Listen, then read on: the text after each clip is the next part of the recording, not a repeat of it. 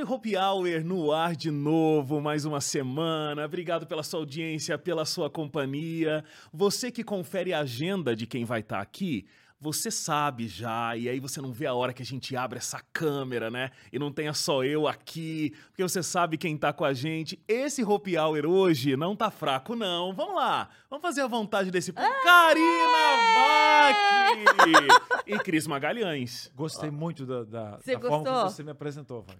É porque hoje, hoje a gente, né? Claro. A gente tá tendo que É, fingir um Mas costume, né? Já era, a discrepância era nata, mas você não tinha ter feito ó, vamos lá, Karina!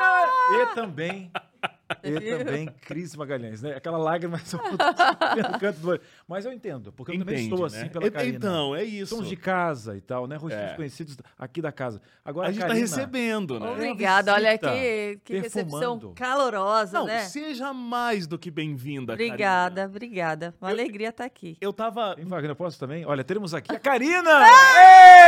E o Wagner? Ah lá, a vingança, tá ela não demora pra chegar, né? Todos convertidos.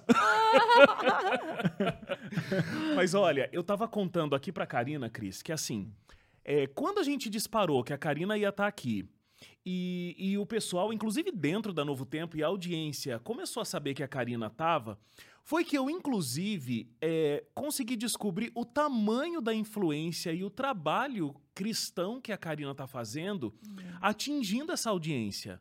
Então, parabéns, Karina, Obrigada. assim, porque você tem conquistado esse lugar, né, no coração das pessoas. Ah, eu quero conquistar sim, não para mim, mas para Cristo mesmo. Quero É, conquistar para a palavra de Deus. É, eu falo que o público que eu já tinha, se metade dele, se um- uma grande parte ali se converter e conhecer a palavra, eu vou ficar muito feliz. Essa é a minha missão. Hoje em dia é não deixar passar um dia sequer sem falar do amor de Deus, da palavra dele, sem buscar ele, porque não basta só a gente falar, a gente tem que viver o que fala, né? Com então, é, essa, esse é o verdadeiro propósito que eu não tinha encontrado até então e hoje eu entendo. Amém, amém. Ó, antes da gente começar, já deu pra ver que a gente tem muito o que conversar aqui, né? Deixa eu dar os recadinhos. Então, assim, a gente tem aqui na Novo Tempo é, um guia de estudos bíblicos, é a revista Esperança. Ela é gratuita para você estudar mais e conhecer mais sobre a palavra de Deus. É, o título que a gente está oferecendo para você da revista Esperança é A Cura do Pecado. Muito do que a Karina tem é, oferecido como verdade para as pessoas, Sim, né, que entram em contato com a palavra que ela distribui. Para você adquirir a sua revista, é só você entrar no, no link aí que a gente está colocando na descrição, inclusive, novotempo.com barra escola bíblica. É, é muito interessante o conteúdo que você vai ter nesse guia em formato de revista, porque você vai entender o que, que é o pecado e esse mundo de pecado tão tenso que a gente vive. Como que ele surgiu? É, por que, que a gente está nessa situação de pecado? Como é que ele começou? Como é que ele se originalizou e ele está hoje fazendo parte da sua vida? Mas aí não tem só a explicação na revista. Tem também como é que você pode se libertar e viver uma vida plena, mesmo vivendo num mundo de pecado. Então, essa revista é para você, é para mim, é para o Cris, é para Karina também. Então você pode entrar agora, tá bom? É novotempo.com barra escola bíblica, tem o link também para você clicar e pedir. É completamente grátis, o que a gente quer é que realmente você receba essa cura do pecado e como se libertar de tudo isso. Vale a pena dizer que ele foi escrito, né, pelo pastor Rafael Rossi, nosso colega aqui, apresentador do programa Arena do Futuro. Então, vai esse presente do nosso coração pro seu coração aí, tá bom? Karina, também vou mostrar, a gente tem o NT Play aqui, Ah. Cris conhece muito bem, que é o serviço de streaming da Rede Novo Tempo de Comunicação. Lá tem tudo, tem todos os programas da TV, da rádio, produtos originais da Aliás, web vocês também. produzem muito, hein? Vocês estão de parabéns. Graças a Deus. Muito Não vai- não- conteúdo. Não vai dormir hoje, recebendo esse elogio. Mas quem intermediou esse contato, inclusive, pra gente estar aqui, é o seu amigo, o Rodrigo. Rodrigo, né? Claro. E você já viu o, o produto que ele gravou com a gente aqui? Depois você vai dar uma conferida que eu tenho certeza que você vai gostar muito. Vamos ver. Chama Rotas Bíblicas. O Rodrigo foi a primeira vez pro Líbano. Uau. Lá tem cenários que Olha. Foram palco de histórias incríveis que a gente tem na Bíblia. E o Rodrigo foi lá fazer essa visita e desse jeito que só ele sabe fazer, né? Falando do passado, do presente, como, aquele, como essa terra impactou de fato os tempos bíblicos e até hoje impacta a nossa vida. Então, entrando lá, ntplay.com, vai ter um banner, porque a gente está em pleno período aí de lançamento desses episódios, tem lá é, Rotas Bíblicas com o Rodrigo Silva, tá bom? Você pode acessar é, ntplay.com e aí tem Rotas Bíblicas. Aliás, Rodrigo, se tudo der certo, tá aqui na semana que vem. Hum, eu tô sabendo. Tá, eu tá acho sabendo, que vai né? dar certo. Eu acho, acho que vai dar Muita certo. expectativa, né? Porque onde o Rodrigo tá, todo mundo quer ouvi-lo, porque é um, um show de conhecimento, de humildade, de presença de Deus. Olha, eu falo que ele é uma inspiração para todos nós. Então, todos que tiverem oportunidade de ouvir, de, de consumir todos os conteúdos que ele produz, onde ele está, vão ser edificados, com certeza. Amém. Ah, por falar em mostrar coisas, Cris, Hum. ah, ganhei aqui de presente, mas assim, olha, é, os olhares estão tão fortes aqui que eu não sei se eu saio desse estúdio de vidro com esse livro na mão. Sim. Já, já ouvi um não ali, ó. Não, mas sabe o que aconteceu? Ah. gente- antes de começar aqui, a gente começou com oração. Você já está protegido. Fica tranquilo. É. Deus está no comando. Foi para você o Isso. presente. O outro povo vai ter que trabalhar a inveja É. diante de Cristo. Vai dar É. tudo certo. Ou talvez eu empresto, É, né? verdade. Olha, eu não indicaria emprestar, porque você vai fazer anotações aí e tal. Ah, meninas, ficou Você ruim vai pra abrir vocês o aí. coração e tal, escrever. Tem lugar para você escrever, você Legal. rever tudo que você já viveu com relação a todos os tópicos que tem um livro. Então, você que está ouvindo a gente, eu estou mostrando aqui o livro recente, recente da Karina, que é Mais forte e corajosa. Mais Forte. E o mais é uma cruz. O mais é uma cruz e eu lá embaixo, nos pés da cruz, olha lá. Karina Bach nos pés da cruz aqui. Exatamente, pra gente poder ter vitória, né? É, com certeza, com certeza. Aí, é, para começar aqui, você escreveu é, lá na outra vida, Na outra vida. outra vida, você Isso. escreveu uma biografia que chamava, cadê? Tem aqui, Código K. Código K. É, outra vida. Nossa, hoje em dia você sabe que. vou- minha mãe falou: ah, eu, te- eu dei um livro teu lá, da, o Código K, para uma pessoa que foi na ONG e tal, porque ainda tem alguns livros remanescentes. Eu falei: mãe, não dá esse livro para ninguém mais. Eu tenho que. Some com esses livros, some, porque é outra visão, é outra. Aquilo é bom para eu ver quem eu era, mas não para indicar para ninguém, não. Aliás, então, se vocês têm esse livro, joga fora, compra esse novo, que é o mais Aqui, forte ó. e corajosa. Esse Tá sim vai edificar a vida de alguém. Mas fala sua pergunta que eu já contei. Não, eu acho que a minha pergunta, ela, ela é a pergunta que vai percorrer esse podcast inteiro. Aham. Porque assim, qual. Mas vamos lá, pra gente ter uma resposta aqui. Qual é a principal mudança? O que, que mais mudou do código K para mais forte e corajosa?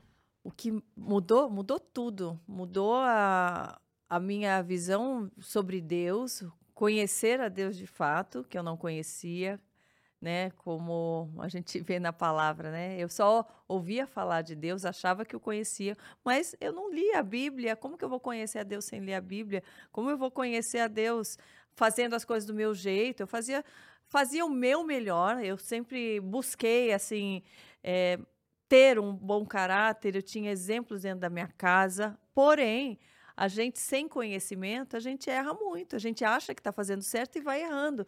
A gente acha que está fazendo tudo de acordo com o que Deus deseja de nós, mas a gente está se afastando. E era essa a vida que eu tinha. Então, no Código K, eu falo de tudo que eu vivi na minha adolescência, eu falo. eh, ali eu abro meu coração para aquela menina que, que eu era, porém sem conhecimento algum, achando que eu era forte e corajosa. Porém, se você não tem um objetivo, é isso que eu falo nesse livro também. Se você não tem um objetivo claro de quem é Deus, do que Ele quer de você, se você não segue os princípios que Ele te ensina, você pode ser forte e corajosa, você vai conquistar o mundo inteiro, você vai chegar lá no final e vai descobrir que tudo era vaidade, que tudo aquilo não te levou ao contentamento, que você não teve alegria. Então é uma ilusão. Viver sem ter o foco em Deus é uma ilusão. Você vai conquistar status, vai conquistar dinheiro, vai conquistar posicionamento social, vai ter uma família aparentemente exemplar, mas você não vai estar no, no seu caminho, no propósito, naquilo que Deus escolheu para você. Então eu tinha essa vida. Uhum. Eu tinha tudo que aparentemente eu queria ter e achava e o que o mundo aplaude e o mundo incentiva, faça isso, tenha sua liberdade, seja feliz, conquiste tudo que você quiser, seja tudo que você quiser. E eu era isso. Eu conquistei, eu fui, eu fui atrás. Só que o quê? Olha, você falando de pecado. Eu era a maior pecadora que tinha, porque eu era me sentia autossuficiente. Como o diabo se sente. Eu sou autossuficiente, não preciso de Deus. Eu, eu só agradecia. Olha, Deus, obrigada, mas você me, o Senhor me deu a vida, agora é comigo. Agora é fruto do meu trabalho, é fruto de quem eu sou, de tudo que eu conquistei. Poxa, como assim? E o fôlego de vida, e a saúde que ele me dá. E, e como assim? Eu não tinha essa percepção. Eu estava completamente errada. Uhum, né? Focada em você mesmo. É. E uma pergunta, Karina. Eu acho muito legal que você falou ali, dividiu a questão do eu, né? Uhum. Porque o, o mundo vende muito eu. Né? É. O eu, eu, sim, eu, sim, eu. Sim, sim. Eu tenho uma frase que a melhor versão de si mesmo é aquela que morre. Uhum. Melhor versão que tem. Porque a outra eu já, já conheço também, tem estragado minha vida, o casamento, então essa versão não curto mais. E o, o Wagner, ele ofereceu ali um guia de estudo bíblico gratuito que falava das primícias da verdade. Uhum. Né? Porque a gente fala agora aqui é, você veio de uma explosão, veio disso, e ali a gente mostra que Deus é um Deus criador e tal. Uhum. Mas como isso chegou até você? Qual foi o ponto de virada uhum. para você confrontar aquela versão, que talvez Sim. não te dava tudo aquilo que você Uhum. buscava, e de repente, só que quando a gente conhece a verdade, é, dói de início, porque a, a luz vai mostrando mais coisas e é um processo natural. E Uhum. como que essa luz chegou na sua vida É. e você diz, espera aí, eu vou ter que, para poder ter isso, eu vou ter que vou ter que abrir mão de algo. Uhum. Como que foi essa negociação? Como que isso chegou até você? É, eu falo que foi na dor e no amor, porque eu fui confrontada, né, na minha fé, na minha, nos meus valores, na vida que eu vivia, através da dor. Na pandemia, o meu pai ficou doente, foi hospitalizado na UTI. E, e nós, assim, na minha casa, nós tínhamos, sempre tivemos uma relação muito sólida, assim, de muito amor. Por isso que eu falo que é no, na dor e no amor. E quando ele foi hospitalizado, eu senti que, que seria possível eu perdê-lo por conta do, do nosso elo de amor. Eu fui buscar em Deus como um, de um jeito como que eu nunca havia buscado. Eu falei, e agora? E se ele for? Como que fica? Ele era, o meu pai era o meu alicerce. Eu era filhinha do papai a vida inteira. Então ele era a minha referência. De, era quase que Deus no céu e ele na terra. Era para mim uma referência de, do, de um homem forte, um homem de valor, um homem. Era ele. E eu falei, e agora, se ele for? Eu vi que eu estava completamente alicerçada nele e não em Deus. Uhum. E pela primeira vez eu me senti frágil na minha vida. Eu, fui, apesar de, de ter uma estrutura frágil, eu falo, eu nasci de prematura, eu era a menininha da casa, o bibelozinho da minha mãe também. Eu fui muito motivada a ser uma menina forte. Eu acho que meus pais me protegeram também, ou me motivaram na minha vida. Tipo, você, essa, essa menininha, a gente vai cuidar, mas você vai ser uma mulher forte, me encorajando, o que é bom. Só que, como nós não tínhamos a palavra de Deus ali, aquilo foi se tornando um ego, um eu, um eu, um eu. E, e ali eu vi que aquilo não, não bastava. Que eu não, não era essa, não estava com essa bola toda. sabe? Eu falei, estou achando que eu sou o máximo. E se eu perder o meu pai, eu morro praticamente. Eu não vou conseguir ouvir um som de piano que eu vou entrar em depressão, que meu pai toca piano clássico. Eu já imaginava eu ouvindo um som que eu não ia poder mais ouvir, música clássica. E, e daí mesmo eu, eu ajoelhei, de fato, assim, porque eu orava só em momentos é, de, de muita dificuldade. Falava, Ai, Senhor, tu vai estar aqui comigo, me dá uma decisão. Mas ali eu orei de um jeito que eu nunca havia orado antes, pedindo uma direção e perguntando onde eu, onde eu tinha errado, o que eu errei. Se eu tive sempre boas intenções, se eu sempre busquei fazer o bem, onde eu errei, onde eu errei. E ali eu tive a presença de Deus, do Espírito Santo, de um jeito que eu nunca tive. Eu senti a presença dele. Eu senti aquilo me desmoronou, mas ao mesmo tempo me acolheu. Eu falo que a gente se depara com o nosso pecado e ao mesmo tempo a gente é curado. A gente é, é algo que, que anda junto, é diferente, porque não vem o peso do pecado. Eu senti ah, tudo revelado, assim, olha, sabe aquilo que você falou que você era tão boa? Olha isso, isso. Foi caiu realmente o véu, assim. Foi em uma semana. Foi em uma semana, o tempo que meu pai ficou na UTI. E eu tendo revelações diárias e, e eu fui chamada, assim, para ler a, a Bíblia.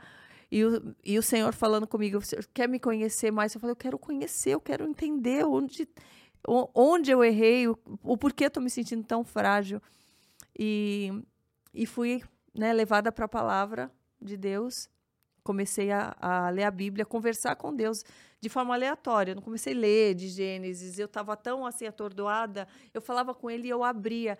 Tudo que eu perguntava, ele respondia. Era, foi um e eu criei um, um amor tão grande pela palavra, porque eu falei, o Senhor fala comigo aqui. E eu vi a imagem saltando dali, eu senti a presença mesmo, a glória de Deus ali naquele quarto que eu, onde eu orava foi muito forte, muito forte. Eu falo, eu tive experiências de, de acordar no meio da noite, sentir o cheiro de pão. Falar, será que a funcionária deixou alguma coisa no forno e queimou?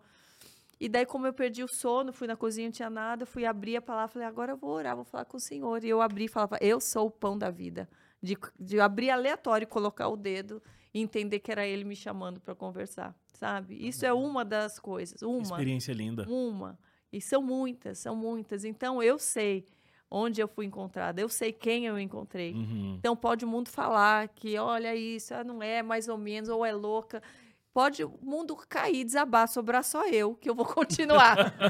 pode sobrar só eu, uma maranata, eu vou sumir. porque, porque, eu sei, eu sei quem eu era, eu sei o, como eu fui encontrada e quem eu encontrei. E todos os dias eu encontro com ele. Isso que é bom. Eu não largo, eu não largo. Que maravilhoso. É, é assim, é, é, uma história de vida muito transformada mesmo, né? É... Não, e meu pai foi curado, e meu pai foi convertido também. É, veio toda uma história que vem, né? Veio junto. Veio junto, porque meu pai também, enquanto estava lá, e ele era um homem que já estava numa fase que reclamava dos negócios, da vida, murmurava demais. Uhum. E ele lá, naquele momento que ele estava lá entre a vida e a morte, ele pediu para viver. Ele pediu perdão a Deus por estar reclamando tanto. Ele falou: "Eu quero, eu quero estar vivo, eu quero te glorificar, eu quero ver o meu neto crescer, eu quero estar do lado da minha filha, da minha esposa". Então ele, eu clamava daqui, ele clamava de lá. Então a força, né, foi muito grande, foi muito intensa. E eu falo, eu fui intensa a minha vida inteira em tudo que eu fiz em tudo que eu me propus a fazer, eu nunca fui mais ou menos. Eu fui criada para ser uma vencedora dentro da minha casa. Você vai vencer todos os programas de competição, de reality que eu participava, eu vencia, porque eu, ia eu era obstinada a vencer. Eu falo, eu não posso ser mais fraca com relação à fé. Jamais. É daí para mais. Continua então, vencendo, esse, mas agora com Deus, né? Com Deus, exato. Como que eu agora, quando por questões de fé, de Deus, da palavra, eu vou ser mais ou menos, eu vou ser morna, não, é, deixa lá Odisseia lá no lugar dela, que eu vou ser firme Sim. e vou continuar, e quem tiver incomodado vai se queimar, porque o fogo tá grande. O fogo tá grande. o fogo do Senhor. O fogo do Amém. Senhor tá grande. Você também, né, Cris, tem, tem uma história de uma conversão muito, muito forte. É... Ouvindo a Karina falar com tanto entusiasmo, né, do Espírito Santo e tudo mais, é, é. Você tá lembrando da sua ah, conversão ah, também, né? Como que é essa interação de, de ouvir alguém que também passou por uma história muito parecida? Eu tive dois momentos. É, é muito lindo ver a Karina falando e a gente que tá pertinho, não sei se o pessoal de casa vê, no finalzinho ali ver o teu olho brilhando. É, brilhando. Né? Eu, eu, acho que você contou isso várias vezes. Mas é o espírito que faz, né? É. E ele parar 8 bilhões de pessoas para ter um, um contato comigo, com a Karina, assim, é um Deus relacional fora do sério. Eu é. conheci é. com 14 anos, para mim foi conhecer de onde eu vim, saber que, eu, que eu, a morte não é o fim, para mim foi muito especial. Eu tive uma vida dentro do caminho do Senhor. Mas eh, eu sempre vivi na comunicação, né, em rádio, outras TVs, não na, na proporção da Karina, no meu jeitinho. E, e, eu sempre tinha aquele desejo, sabe como você está dentro do. bebendo água, comendo o pão da vida, achando que talvez aquele. Olha, aquela, aquela liberdade, né? Que é. é uma libertinagem em alguns conceitos. E aí eu fui me vendendo a isso, mas quando depois eu acabei saindo dos caminhos do Senhor, para quando eu experimentei, eu disse: nossa, o quadro estava muito bonito, a maçã estava pintada, mas quando eu provei, não é. tinha aquela questão. Então, a, Deus me resgatou E depois a gente fala, eu voltei para Jesus. Na verdade, o Jesus foi o meu encontro, porque sempre é ele que faz, né? Então, Uhum. ele me trouxe para os caminhos do Senhor. Uhum. E depois eu tive a oportunidade de dedicar minha vida, né? A trabalhar justamente nos meios de comunicação para servi-lo. É. Então eu digo, quando eu vejo a Karina, é saber que Deus ele tem um chamado para cada um de nós em qualquer lugar. É. Amém. Meio artístico, TVX, TVY, eh, russo, americano. Deus ele, ele morreu pela humanidade, né? E é bom saber que quando a gente se permite, Deus revela. Até queria ter uma pergunta para a Karina nesse sentido, porque muitas pessoas depois que me viram dentro da igreja e não transformados, porque você pode conhecer, como você falou, Satanás também conhece. É. Uhum. Não basta saber que Jesus vai voltar, você tem que estar esperando. É. Ele- e quem espera se prepara com reformas, É. né? Porque Jesus é muito bonito. né? A gente vem de um Jesus do amor e tudo, É. mas Jesus também exige uma transformação. E muita gente foge um pouquinho dessa transformação. E eu queria perguntar para ela que no meu caso, depois eh, algumas pessoas acabaram se afastando Ah, naturalmente. Eu não gostaria, É. né? Porque Jesus está sempre Claro. abrangente. É. A gente, Jesus recebia as pessoas, aceitar é, uma coisa diferente, mas recebia e às vezes nós temos dificuldade em receber. É. Nós temos que aprender a receber as pessoas, é uma dificuldade que nós temos. Aí eu queria te perguntar, no teu caso, eh, eu tive na minha proporção, no meu eixo, doeu um pouquinho, porque amamos todas as pessoas, É. e às vezes é necessário pelo estilo de vida que nós temos diante Sim, de Deus. Sim, sim. Pergunto para você, Karina, no seu quesito, assim, você é uma figura que tem, eh, eu digo que até eh, é, Wagner é frase de filme, né, de Homem-Aranha, grandes poderes, grandes, Grandes responsabilidades. responsabilidades. Ah, é. Eu digo para você, você tem uma abrangência. Você falou do Rodrigo, Uhum. né, que está tá indo a vários lugares e tem levado a palavra de Deus. E, e muitas pessoas te seguiam nas redes sociais, acompanhavam o teu trabalho na TV por, por justamente uma, uma outro tipo de trajetória. Uhum. E para você, você virou uma chave. Sim. E como que foram, como foi a reação desse público É. que te segue? Você falou no início, olha, que se metade, 10%, É. mas que conta você tem feito na sua cabeça e qual foi a conta inicial e veio, peraí, o que está acontecendo? É. De que água bebeu essa mulher? O que está acontecendo? é uma modinha, né? O pessoal fala assim. É. É. Então, a gente tem alguns julgamentos Sim. desse Prim- nascer de novo. Sim, primeiramente, é, eu fui naturalmente, naturalmente, não naturalmente, né? Espiritualmente levada a falar da palavra como. Eu acordava de madrugada, orava. Quando estava nascendo o sol, eu estava lá acordada. Eu falava, ah, já que eu estou aqui, tá tudo tão bom, eu estou aqui orando. Eu estava com um livrinho de oração, que além da- de eu fazer a minha oração espontânea, eu lia todo dia ali, né? E eu falei, vou compartilhar. Resolvi compartilhar a primeira vez na rede social. Cinco e meia da manhã, seis. Eu li, eu li aquela oração ali. Li e postei, né?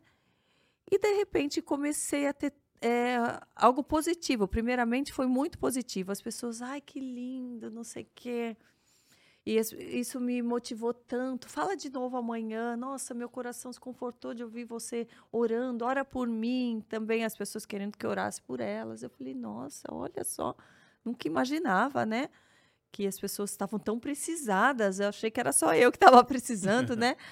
Daí comecei a postar mais. Quando isso começou a ficar mais é, intenso, vamos dizer assim, de postar todo dia, daí começou o povo estranhar. Falou, ela não posta mais outras coisas, que eu postava exercício, eu postava minha vida pessoal, minha rotina da minha casa. E tudo, to- o restante, eu passei a não ter mais vontade de postar. Falei, vou falar do que é principal. O que, que adianta eu dar dica disso, dica daquilo e não dar dica do principal? Eu falei, não, eu tenho que falar todo dia. E daí as pessoas começaram a estranhar. E daí começa, nossa, virou pastor agora? Nossa, mas como assim? Só fala disso, tá muito chata. Essa tá, tá insuportável. Eu preferia a outra Karina. E só, só sabe orar agora, só sabe falar de Deus. Tudo bem, guarda para você, porque Deus não tem que. Você vai no seu secreto, aquela história que tem, tem uns que querem deixar a gente só no secreto, né? Trancado ali. Vai lá no seu secreto, você está querendo aparecer. Que está querendo o que com isso? Isso é questão do público, começou a ter esse zum, zum, zum, e começou a sair na imprensa, né? Que tudo toma uma proporção maior. Nossa, Karina, ela é confrontada e tal. Uns gostam, outros não gostam. Começou, comecei a perder muito seguidor, muito seguidor. Porém, é, a, as pessoas, amigos de, de, de, artistas e tal, que curtiam todos os meus outros conteúdos, desapareceram. Ninguém mais deu um coraçãozinho, like, nada, não comentavam nada. Fizeram cri-cri, que eu falo igual um grilo, cri-cri. Sumiram, essa doida não é mais minha amiga, ela enlouqueceu, ficou na, nas entrelinhas é isso que ficou né, falado. Teve gente que me ligou: você está passando bem? Aconteceu alguma coisa? Você está precisando de ajuda? Que eu estou vendo que você está falando muito de Deus. Você está com algum problema aí? Seu pai melhorou mesmo? Eu falei, não, meu pai está ótimo. A gente nunca esteve tão bem. Aliás, é por isso que a gente quer falar mais. né? As pessoas acharam que não, que a gente estava na desgraça. Não, a gente estava na graça. Né? Então eles todo mundo estranhou, perdi trabalhos, muitos trabalhos de cliente é, grandes que achavam, não, agora ela mudou o foco, ela só fala disso, não combina mais com a minha marca. Porque também às vezes vinha o orçamento para um cliente X e olha, eu não faço propaganda de bebida alcoólica, olha, ela não usa decote, ela não usa saia curta, olha, ela não usa. É... Então fui tendo um monte de outras regras, assim. E, e eu falo que não é porque é, eu alguém falou para mim, ah, você não faz isso, agora você tem que deixar isso, você tem que não, é a palavra. Eu fui me vendo, eu fui vestindo roupas que eu vestia, aquilo começou, parecia que era em outra pessoa. Eu falava, como isso cabia em mim? Eu falava, que absurdo, como que eu usava isso? Como que eu andava na rua? Eu, como que eu fazia presença num evento com uma roupa dessa? Eu, eu, fiquei chocada. Eu fiquei muito chocada. Eu vi as fotos minhas. Eu comecei a deletar toda foto antiga do Instagram. Comecei a olhar para baixo eu fiquei enojada, enojada. Eu falava, que horror, e agora? E daí eu fui apagando e fui modificando, joguei garrafa de vinho, de bebida que tinha em casa, porque eu mesma não bebia, mas eu servia para as pessoas, eu, eu recebia, eu fazia propaganda daquilo, de vinho, de cerveja. Eu falei, não, quantas, quantas pessoas que, que não, não vão cometer adultério por conta da bebida, ou que vão se desviar por conta da bebida, ou quantos casamentos que onde a mulher apanha porque o homem bebeu. Aquilo começou a vir e fala, você achou que você fazia tudo certo?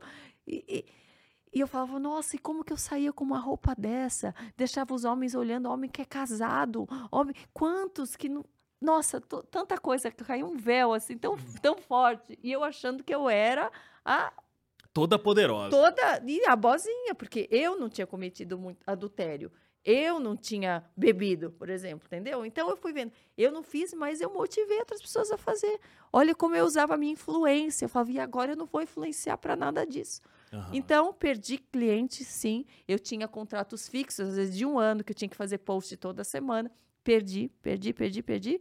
Fique sorte que, assim, é, sorte que eu tinha um, um, uma condição, vamos dizer assim, financeira que, que não fez eu ficar é, no fundo do poço com relação a isso. Porque eu também sempre tive pé no chão com relação à finança. Eu trabalho desde criança, desde quatro anos. Então, meus pais também sempre me ensinaram a administrar. Aliás, isso eu falo para todo mundo: é adulto, é criança, tenha é, noção de que dinheiro está aí, não é para a gente jogar, é, jogar fora com futilidade, é ter noção que o dia de amanhã, muitas vezes, a gente não vai ter é, o mesmo trabalho. Olha a pandemia, quanta gente ficou parada Sim. sem emprego. Então, eu tinha uma reserva. Graças a Deus, eu tinha uma reserva.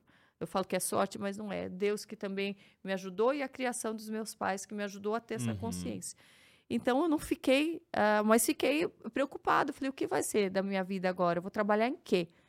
Mas o Senhor foi falando, eu vou abrir as portas, vou abrir as portas. E aconteceu de ser chamada para para ser entrevistada no podcast cristão, que era o Positivamente, para contar minha história. Todo mundo queria saber o que, que aconteceu, né? O que, que aconteceu com ela agora.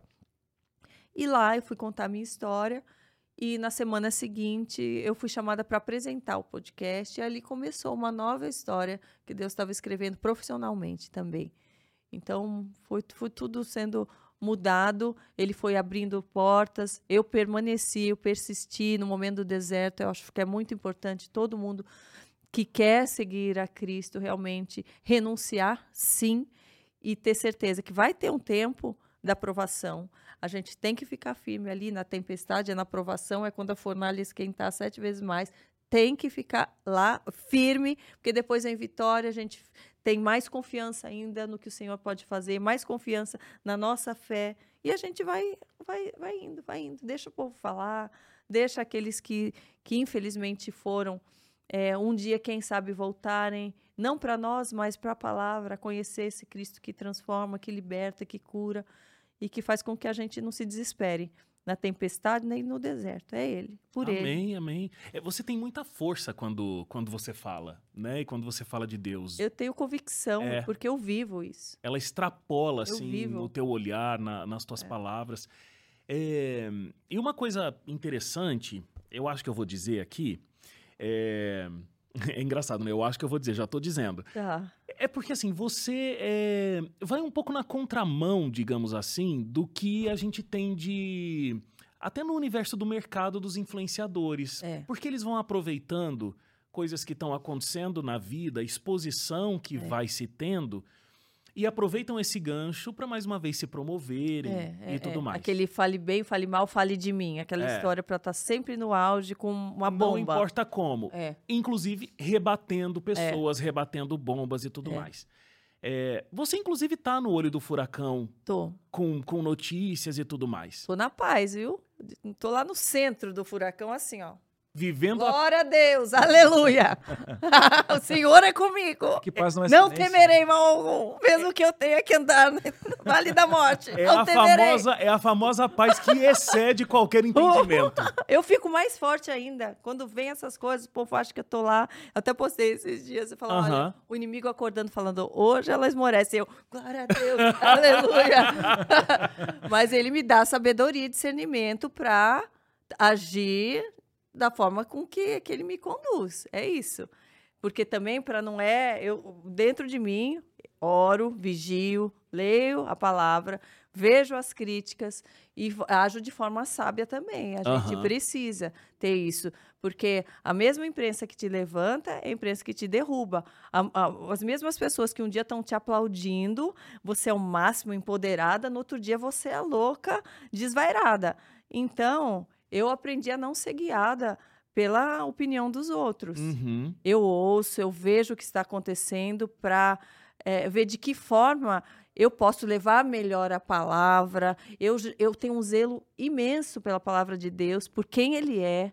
Então, a minha intenção é jamais difamá-lo, é jamais. Então, o que me entristece quando eu sou apedrejada não é por mim, é por alguém eh, duvidar da minha fé, alguém duvidar da presença de Deus na minha vida, alguém duvidar que Ele está comigo e que eu estou sendo movida com sabedoria, sim, que só Deus sabe tudo que eu passei e passo no meu secreto, na minha vida pessoal, para hoje estar aguentando calada uma série de críticas, de pedradas, justamente até para sendo difamada, mas para não difamar outros, para não envolver outros, porque quem sou eu para falar coisas e, e pecados de outras pessoas que não querem falar dos seus pecados, querem posar de, de ovelhinhas, só que não sou eu que vou lá falar, olha, não é.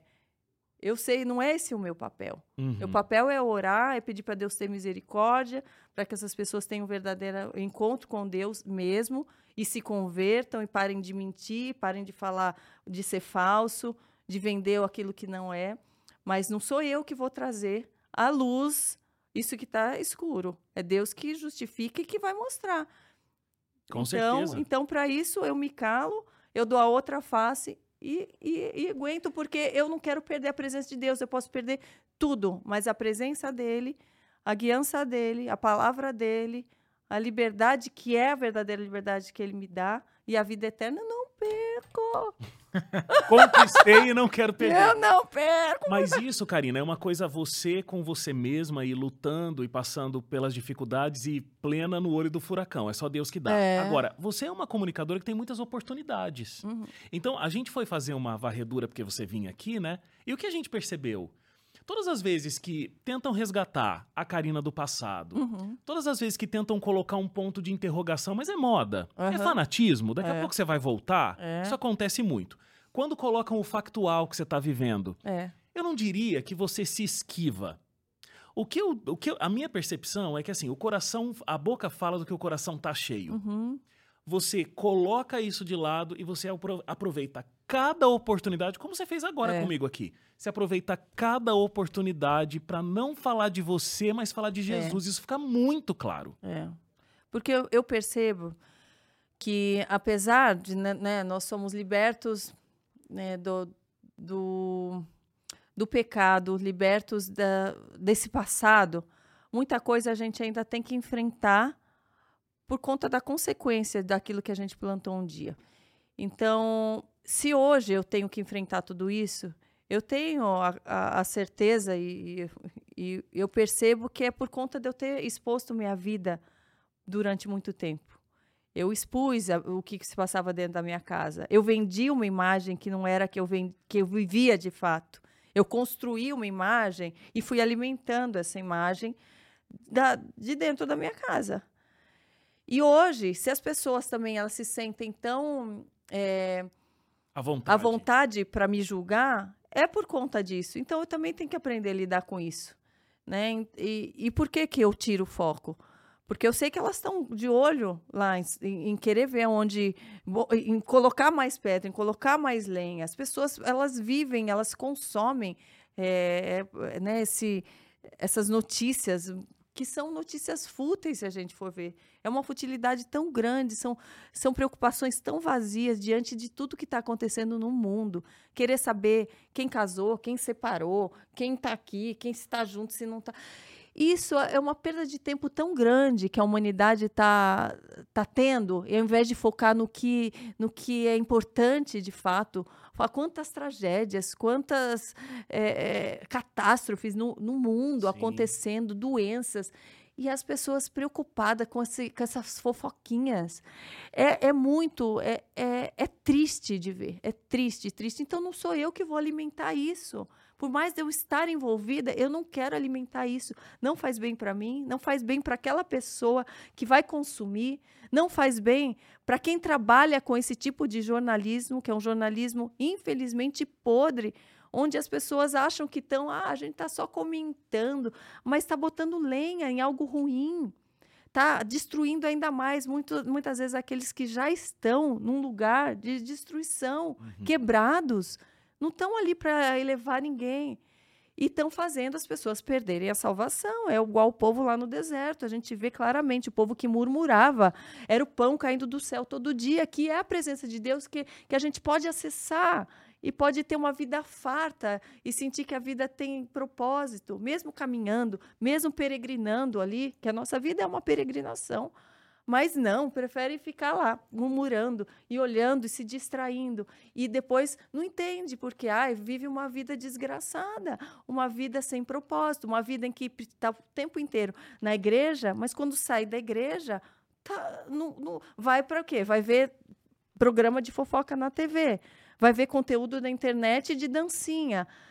E daí vai se encher do quê? Daí falar, Senhor, me unge, me unge para quê? Se ela não, não vai usar aquilo para nada. O Senhor não vai dar unção para quem não vai saber usar unção, para quem vai desperdiçar unção. Tem gente querendo usar unção, eu sou uma delas. Eu quero ser ungida para pregar a palavra dele. Amém. Eu quero permanecer sendo cheia para transbordar dele. Mas as pessoas não, elas querem ser cheias. Ore por mim, fale por mim, faz por mim, faz por mim. E o que elas fazem para os outros? Nada. Botam lenha na desgraça. É muito triste. Não sou eu que vou colocar essa lenha, Parabéns, Karina. né? O que, eu- o que eu acho muito importante aqui, o pessoal de casa deve estar acompanhando, primeiro é a tua lucidez. Uhum. Né? Porque às vezes, quando a gente dá essa virada de chave, a gente culpa o universo inteiro. É. Ah, A primeira coisa que você falou, olha, eu permiti que essa imprensa É. estivesse na minha vida, É. tudo bem. agora vou ter que aprender a lidar com isso. Deus dá essa lucidez para que você assuma algumas consequências. exato. Só que depois você vai, você está criando limites agora, É, mostrando com o teu comportamento, olha, agora é até aqui. É, Talvez eu tenha que explicar pedagogicamente mais vezes porque não era assim. é, Agora é. é. Olha, e outra, e aí existe um estilo, né? Porque pregue, pregue, se der tempo, fale. Você está pregando com a sua roupa, com o seu jeito de agir. E aí que eu ia perguntar para vocês duas coisas que me chamou muito a atenção. Primeiro, é que você descolou um pouquinho dessa mídia que às vezes você depende dela porque você tinha também um eixo financeiro, comercial com os patrocinadores. E você Deus te dá essa independência, você descolou. Inicialmente você teve ah, questões financeiras envolvidas porque caiu muito o faturamento, mas Uhum. Deus te deu algo suficiente para você se manter. Sim. Ótimo, benção. Outra frase que eu queria que você pegasse e falasse assim: olha, e a gente tem que fazer algo melhor, tem tanta coisa acontecendo. E eu queria a sua visão sobre o terceiro setor, sobre justamente essa questão de você ter um trabalho lindo, Uhum. porque você prega de uma outra forma também. Porque você falou, sai da igreja, e você que veio do meio artístico, assim como eu, fala: gente, para de ver essa, essa porcaria que está tendo aqui, e seleciona para você se ungir Uhum. para que em vez de você estar perdendo tempo, você trabalhe para Deus. Aí eu queria Sim. perguntar, além de você ter essa responsabilidade, hoje está aqui, está trabalhando para Deus no podcast, Wagner, está muito bacana aqui, estou honrado de estar aqui com você. Eu que agradeço. Já vi vários, eh, vários programas que você esteve, recebi recortes seus, que vão ter desses aqui, que vão chegar em milhares de lares, Sim. com certeza a equipe da web é maravilhosa. Me fala para você, fala para mim, para o pessoal de casa também, como que é essa questão de ter uma ONG, como é que você teve que ressignificar também? Olha, eu tenho aqui meu ecossistema aqui, eu vou pregar e vou ter meu, também meu sustento, Uhum. mas ao mesmo tempo eu preciso fazer mais, Uhum. né? Eu preciso fazer mais porque hoje Deus me deu a oportunidade de ver que eu posso fazer mais aqui. né? Sim, Conta sim. pra gente um pouquinho. Então, é, a questão do terceiro setor é uma questão que já é- era muito presente na minha vida. A minha mãe, ela é fundadora da ONG Florescer, já há 33 anos. Hoje fica na comunidade do Paraisópolis, em São Paulo, com centenas de crianças atendidas e as mães da comunidade também. Então, eu sempre tive eh, esse ensino e essa experiência e esse exemplo dentro da minha casa através do trabalho dela. Então, é isso de ajudar crianças, de entender que, apesar da, daquilo que a gente vivia, a gente pode fazer mais por outras crianças, por outras famílias. Isso nós sempre tivemos. Só que a diferença hoje é que, além de tudo que a gente já faz, eu ainda levo a palavra de Deus. Por exemplo, agora está chegando perto de Dia das Crianças, elas esperam sempre uma festa. O ano passado também eu comemoro o meu aniversário junto com elas, que é no dia 8 de outubro, junto com o dia 12. Eu convido elas para o meu aniversário. Hoje em dia, ao invés de comemorar com 200 pessoas que eu mal conhecia só para fazer oba-oba nas revistas. Um networking. É, o networking, o que, que eu faço? Agora eu reúno as crianças, comemoro com a pureza das crianças, com a minha família e levamos palavra de Deus, vai gente para louvar, vai gente para pregar, elas ganham um livretinho com histórias bíblicas. Então a gente acrescentou, sabe? Entendendo que, que isso vai gerar muito mais no coração e na vida delas do que dar só o alimento. Então a gente dá o alimento espiritual também. E através disso, é, muitas portas estão sendo abertas, é, pessoas que, que, que já ajudavam a ONG, que estão começando a ouvir a palavra, porque estão vendo né, na nossa vida essas mudanças. E está sendo lindo se mover. E isso é, o Senhor faz multiplicar. É só a gente né, entregar os nossos peixinhos ali, Aham, uns pouquinhos, aham. né? E fazer E ele parte. multiplica, Amém, ele é multiplica, É, né? é- é muito interessante várias coisas que você disse, né? É, fiquei pensando nesse teu movimento de olhar para o que você vestia, olhar para o que você se comportava e hoje não combina mais. Aí fiquei pensando também né, nisso tudo que você construiu de deixar as pessoas entrarem na tua vida de uma forma muito invasiva. E foi uma permissão tua, Uhum. né? Você colocou as pessoas lá desse jeito Sim, muito sim, sim. invasivo.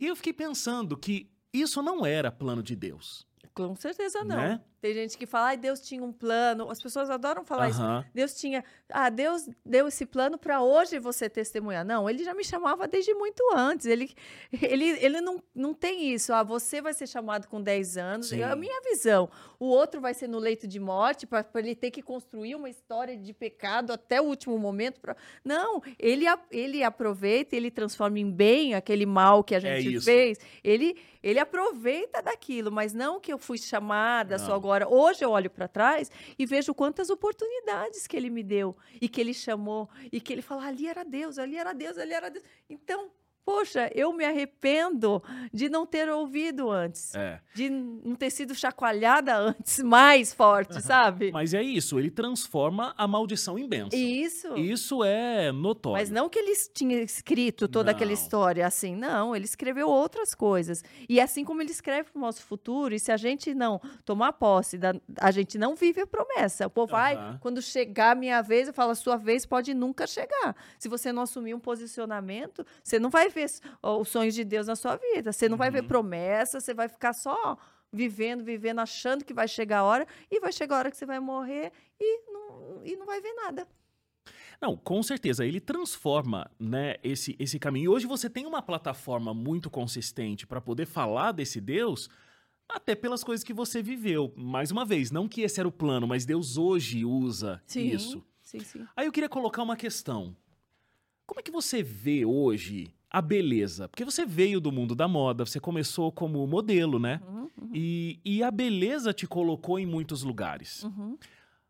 Hoje, como você vê isso? Ela ainda é uma ferramenta que te ajuda? Ela, na tua visão, mais atrapalha do que ajuda? Ela ainda tem um lugar no ministério que você está construindo hoje ao lado de Deus? Com certeza tem, ela ajuda, por quê? Porque eu tenho a consciência de que não é ali que eu deposito meu coração. Meu coração não está mais ali, na, na vaidade. Apesar de quem me vê falar, você é muito vaidosa, porque eu tô com o cabelo arrumado, porque eu tô de maquiagem. Não. Só que eu, eu servia ao mundo arrumada. Eu, eu, eu, eu me apresentava de uma, de uma forma bonita para as coisas do mundo. Para as coisas de Deus, não. Eu tenho que o quê? Não passo nem desodorante, com a descabelada. Gente, você vai ficar todo desgrenhado Não, agora? Não, né? Não, nós somos filhos de um rei. É. Pô, quem entra num palácio, você tem que estar decente, você tem que estar. essa glória tem que estar de forma externa. Porém, diferente daquela que eu era, que se olhava no espelho, nossa, como eu sou linda, como eu sou maravilhosa, nossa. Não, eu era essa pessoa. Hoje eu- olho, me arrumo, falo, ah, eu quero que as pessoas vejam alguém bem apresentável falando de Deus. O meu foco é outro, meu coração é outro Uhum. é outro. Mas nem por isso eu não vou deixar de me arrumar.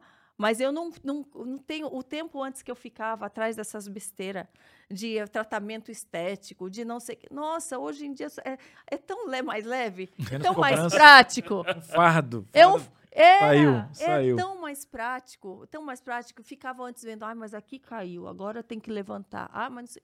Gente, é tão mais prática a vida quando você foca no que interessa Uhum. mesmo. E, e podem falar, ah, mas é isso, ah, mas agora você tá aí, você botou um colar, você botou não sei o que, que absurdo. O dia que você largar tudo, tem gente que quer ver, e depois se larga tudo, se tá toda espinguelada lá, daí o povo fala, viu, crente é tudo assim, mal É. arrumado, aí o crente... Olha o que a palavra de Deus Olha fez aí. com ela. E eu até queria perguntar essa questão de crente, porque é, pintam essa narrativa de que é, o crente está aí acredita em qualquer coisa, Uhum. de que a fé não tem uma questão racional na Ah, questão. imagina. Eu É. queria até te perguntar dessa construção, e você falou ali, você ressignificou o teu aniversário, Uhum. né?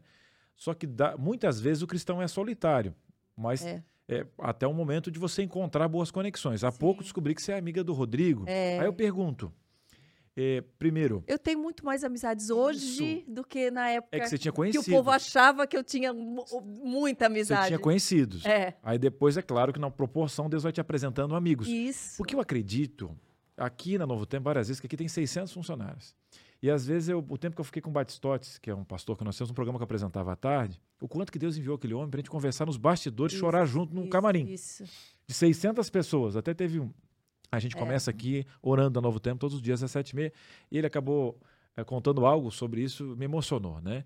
Mas eu digo, foi Deus que fez a gente É. ficar um ano juntos ali. Eu queria te perguntar, primeiro, o que te vendia sobre cristão, de que é Aham. aquele bicho ultrapassado, né? É. E, e tal, né? E aí eu pergunto, esse desenho do verdadeiro cristianismo. Aham. Apesar de que a gente pode, às vezes, atrapalhar esse desenho com o nosso, É. nosso mau testemunho, né? Sim. Por isso que a gente, às vezes, pode ajudar a construir esse estereótipo. Pergunto para você, como que é agora a tua vida? Uhum. Como que é, talvez, a- aquela pessoa que frequenta a tua casa, aquela pessoa que ora por você? A, a, a- a Karina tá sozinha? Ou Deus, ele uniu corações, como ele tem feito e faz com a É, gente? né? Ele faz, ele faz. Ele ele me apresentou pessoas maravilhosas.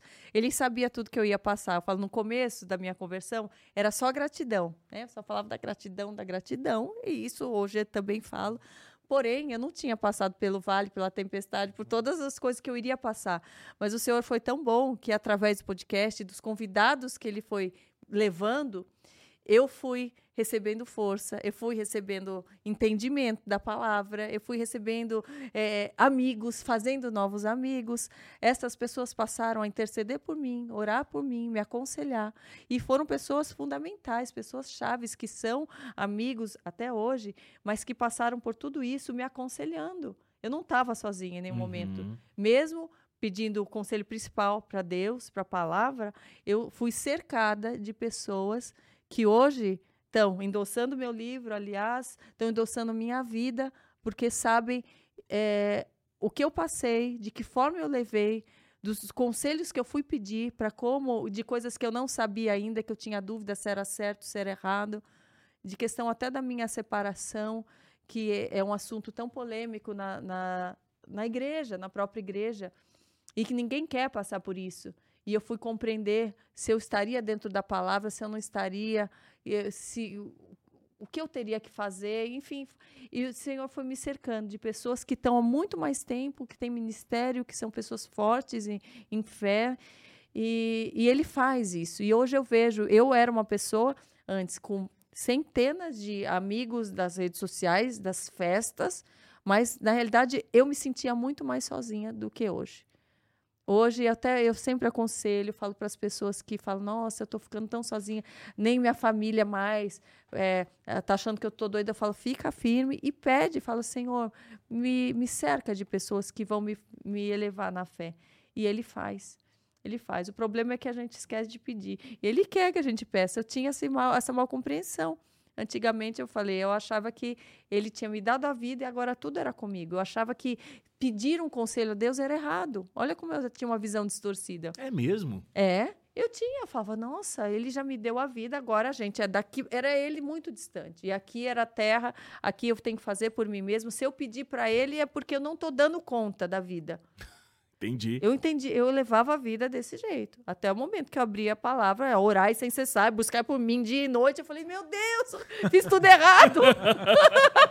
Desculpa, mas eu, eu dava risada, eu dava conversa com Deus assim, eu falei, Senhor, onde eu estava? Mas ele, ele vê o nosso coração, e é. por isso que ele me protegeu tanto em vários aspectos. Sim. Porque ele vê a nossa ignorância, né? Mas quando a gente vê, a gente se choca.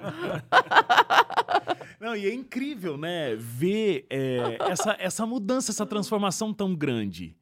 É, e, e, e, é interessante porque as pessoas sempre tentam. Por isso que é loucura os olhos do ah, mundo. Exatamente. É loucura, porque aos olhos naturais, de uma forma natural, você pensa que a pessoa fica doida mesmo. É loucura aos olhos dos homens. E, inclusive, é. esses homens ficam o tempo todo tentando resgatar o passado. É. Eu tava vendo uma influenciadora, nem quero dizer o nome, porque. Pra não dar ibope, né? Não, não, não, Fala a verdade. A questão não é muito o ibope pra ela, mas o ibope do que estão fazendo Sim. com ela. Porque é, ressurgiram coisas que ela fez no passado, imagens que hoje ela não valoriza mais, porque ela também trabalha com outro conteúdo. Sim. Mas quando veio essas imagens do passado, o pessoal massacrando uhum. o que ela fala hoje e fazendo uma contrapartida com o que ela fazia no passado. Uhum. As pessoas não conseguem entender o que é uma é... transformação de vida, né? Sim. E eu acho que você é. sente isso na pele às é vezes. É porque também existe, eu falo muito, lobo em pele de cordeiro. Tem, né? Também tem. E a Bíblia fala que cada vez vão ter mais enganadores. Ainda mais então, porque o gospel virou um grande mercado. Virou né? um grande mercado. Existe muita pessoa enganando, muita gente falando aquilo que não vive. E eu compreendo é, é, essa interrogação, essa dúvida de quem vê de fora. Eu compreendo também. Só que não é isso que vai fazer parar. Aí que eu falo, eu compreendo que as pessoas estranhem, eu compreendo que as pessoas tenham dúvida achando que é fake. Tudo isso eu compreendo, porque eu também duvido de muitas pessoas convertidas. Eu fico também, pessoas às vezes se oferecendo para ir no podcast, eu fico vendo, falando, nossa, mas aqui, mas aqui. Não é julgando, é, é tendo discernimento, é discernindo, uhum. porque a gente tem que discernir e cuidar também. Então, algumas pessoas que eu já levei, eu também, depois eu fui ver que eu me arrependi de ter levado porque eu, eu me senti enganada, assim, de ver que não, não era tudo aquilo mesmo que pregava ali. Mas é, eu só posso garantir a mim mesmo e aquelas pessoas que estão mais próximas, né? E que eu conheço e que tem um convívio mesmo. E então eu entendo essa, essa loucura aí para as pessoas. E sobre quererem né, levar à tona o nosso passado, isso sempre vão querer, ou um deslize, ou algo. Isso é trabalho do inimigo, eu falo, é, é no mundo espiritual também. É a brecha né, de Satanás tentando buscar para desmoralizar não aquela pessoa, desmoralizar a fé do cristão, desmoralizar Cristo, que é isso que ele tenta a vida toda. Sim. Eu já quero até deixar claro, se vocês buscarem, vão achar muita coisa, tá? Vai. Não vão perder tempo, vai. É. mudou. É, porque não, não, não machuca meu, mais. No meu, vão achar bastante coisa. Não machuca mais, não é. machuca. E o que é. a gente pode fazer, o que, que eu faço, é alertar essas meninas, alertar essas jovens que estão se expondo, expondo seu corpo nas redes sociais, assim como eu já expus achando que não tem problema, que é legal ser sensual nas redes sociais. Falo hoje, é, ontem, né, eu assisti o filme Voz da é, Som da Liberdade. Uhum. E aquilo me impactou muito, muito, muito, muito. Apesar de já saber o que se passa no mundo, eu já consumo esse tipo de, de, de conteúdo de alerta por questão da minha educação e, e até pelas crianças da ONG, para motivar é, elas a, a alertar pais e mães com relação à exposição nas redes sociais. Eu expunha o meu filho muito mais quando ele era bebê e tal. Hoje em dia faz mais de. Tem um ano e meio que não posto mais uma foto dele. A melhor coisa que eu fiz na minha vida e faço. E a gente vê os perigos disso. A gente vê os perigos. Ah, mas está no olho de quem vê. Mas está no olho de quem vê, mas se você não mostrar, você não vai motivar aquilo que está no olho do outro. Então, que a gente não seja pedra de tropeço. Está na hora da gente parar de falar que nós somos, ai, é o amor, ai, que o problema é do outro, eu vou ser feliz, e pensar na, na, no mundo como uma grande comunidade mesmo. Isso é egoísmo, isso é falta de sabedoria sabe? E, e ali mostra nesse filme o perigo de sensualizar a criança, essas dancinhas que muitos pais, muitas mães dançam com os próprios filhos, às vezes postam nas redes sociais. Sim. Roupinha curta que a mãe coloca na filha, ah, mas é lindinho, parece um bombonzinho, aquelas sainhas desse tamanho aqui, que a criança dá uma estrela, mostra a calcinha. Tá na hora dos pais e das mães acordarem para a vida. É, isso que a gente vê de questão de, de abuso, de pedofilia, de tráfico de crianças, como mostra nesse filme, que é real, isso é consequência também de todos esses atos. Isso pode piorar. Isso pode estar dentro da nossa própria casa. A gente precisa estar mais alerta, muito mais alerta. Eu falo com todo o meu coração para quem acha que isso é uma banalidade. Ah, vamos botar porque está dando like, minha filha dançando assim está dando like, ou está dando dinheiro para o próprio pai, para a própria mãe. Você está tirando a ingenuidade da criança, a pureza da criança, tirando a liberdade dela de viver uma vida que Cristo é, deixou para elas, desenhou para elas, por conta de um ego, para dar like para a família, para dar dinheiro para a família.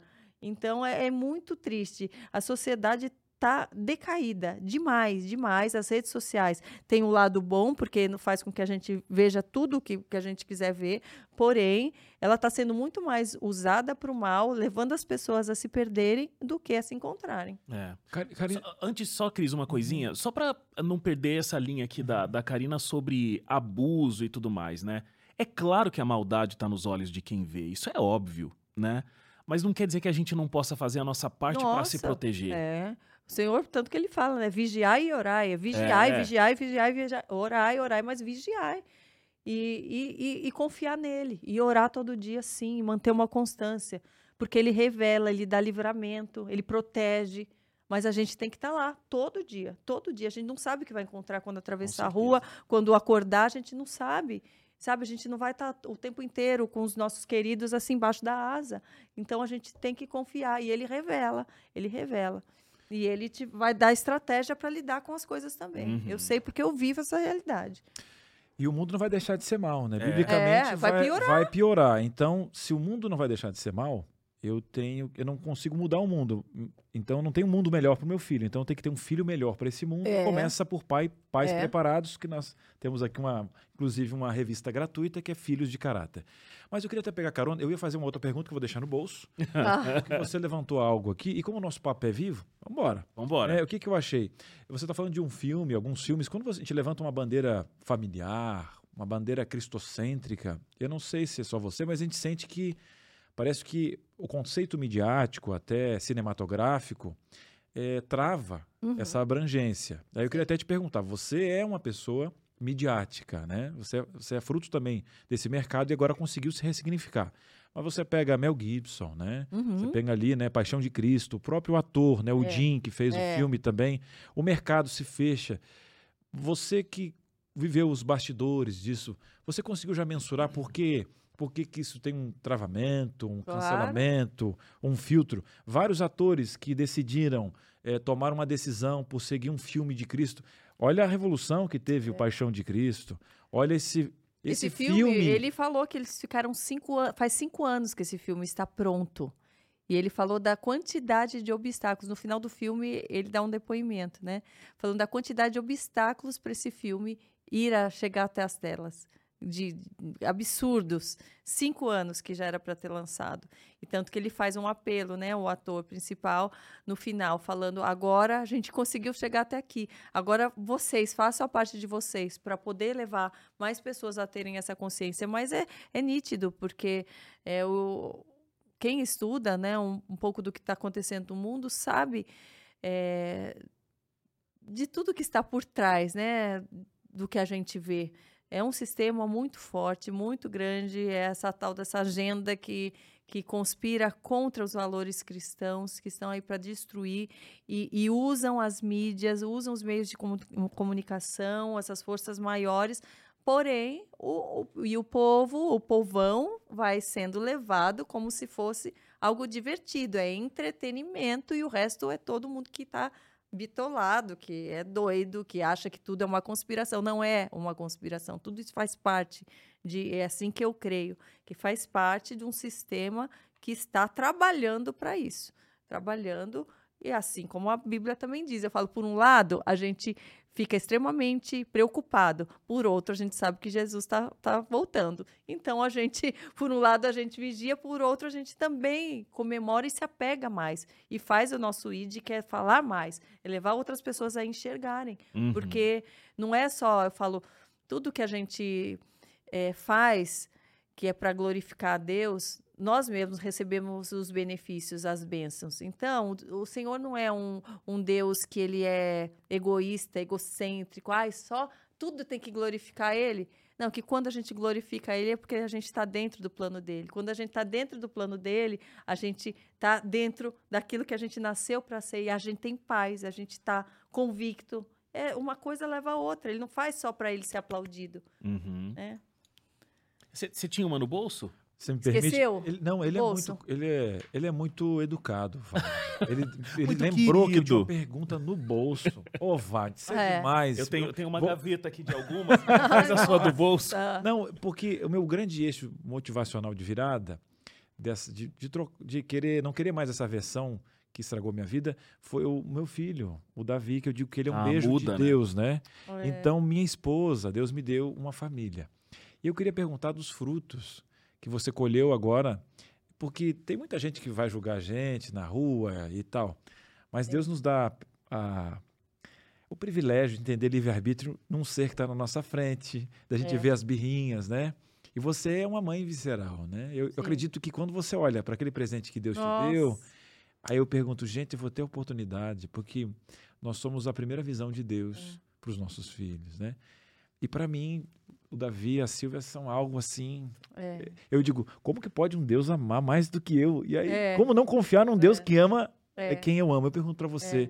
os frutos da- das primícias da tua casa, É. além do teu pai, mas da tua família, daquelas pessoas que você ama.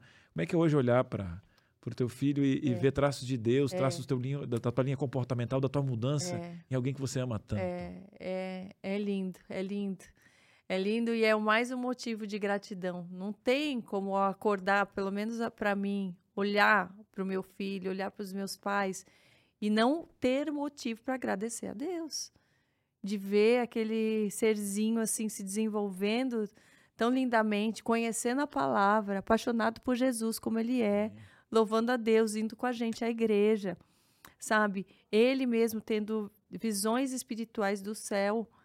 É lindo, é um presente. Eu falo, o Senhor não só me alcançou, mas alcançou a ele, sabe?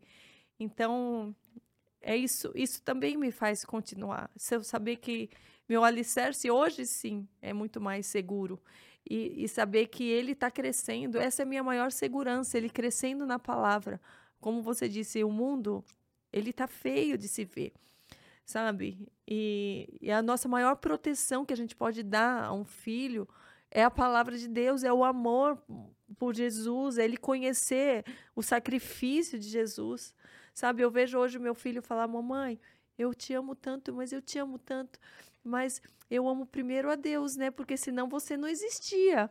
Eu vendo ele ter esse discernimento, a viagem preferida dele é Israel. Ele já foi três vezes. Eu falo, o super-herói dele é o Rodrigo Silva. ele não tem isso de Homem-Aranha, de uhum. isso aqui, ele não tem mesmo, porque eu sempre falei para ele, filho, isso aqui não existe, esses personagens. Não adianta você tentar voar, se jogar igual o Superman, não sei o que, isso, uhum. isso não existe, isso é uma ficção. Então ele sempre soube, eu sempre, é, apesar de, de levar um lado lúdico da vida, mais leve para a criança, eu, eu nunca omiti nenhuma verdade para o meu filho, nenhuma.